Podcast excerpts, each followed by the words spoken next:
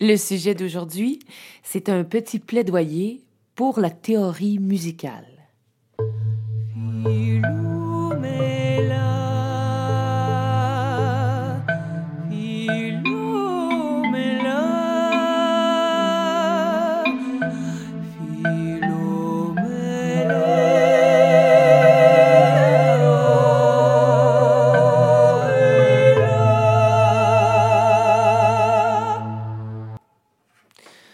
On va être honnête, là, le moment théorique, c'est rarement le moment le plus stimulant d'un cours de musique, encore moins pour le chanteur.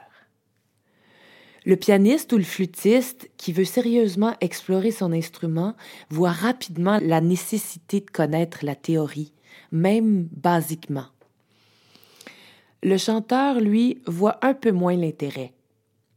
Il perçoit les hauteurs musicales différemment, plus arbitraires, alors que nous fixons un choix de notes sur les instruments pour les fabriquer, pour les accorder, l'instrument vocal sain est capable de vibrer à toutes les fréquences, dans un certain ambitus, bien évidemment.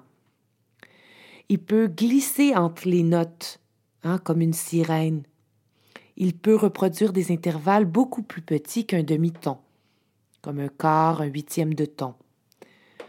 Aussi, pour lui, L'oreille est beaucoup plus importante que la théorie.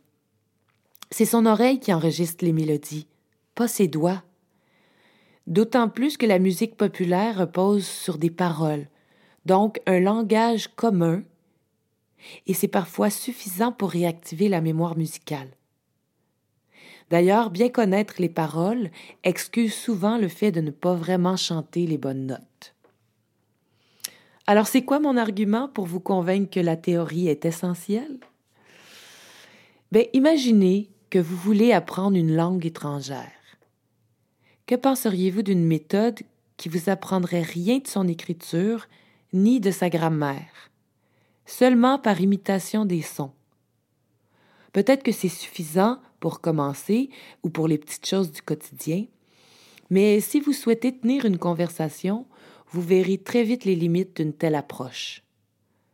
Pour en revenir au chant, ben, il repose lui aussi sur le langage musical. D'autant plus que souvent on chante accompagné d'un autre instrument. Si vous souhaitez déchiffrer un exercice, préciser une mélodie, comprendre pourquoi ça fausse, pourquoi ça semble difficile, faire des harmonies, ben il vaut mieux connaître un tant soit peu la théorie. Vous souhaitez savoir quel est votre ambitus, hein, votre tessiture, et les tonalités qui vous sied le mieux? Il me paraît évident que le seul apprentissage viable, c'est celui qui intègre chaque aspect un peu à la fois. C'est pourquoi j'ai créé spécialement pour vous la méthode Théorie bien qui rira le dernier.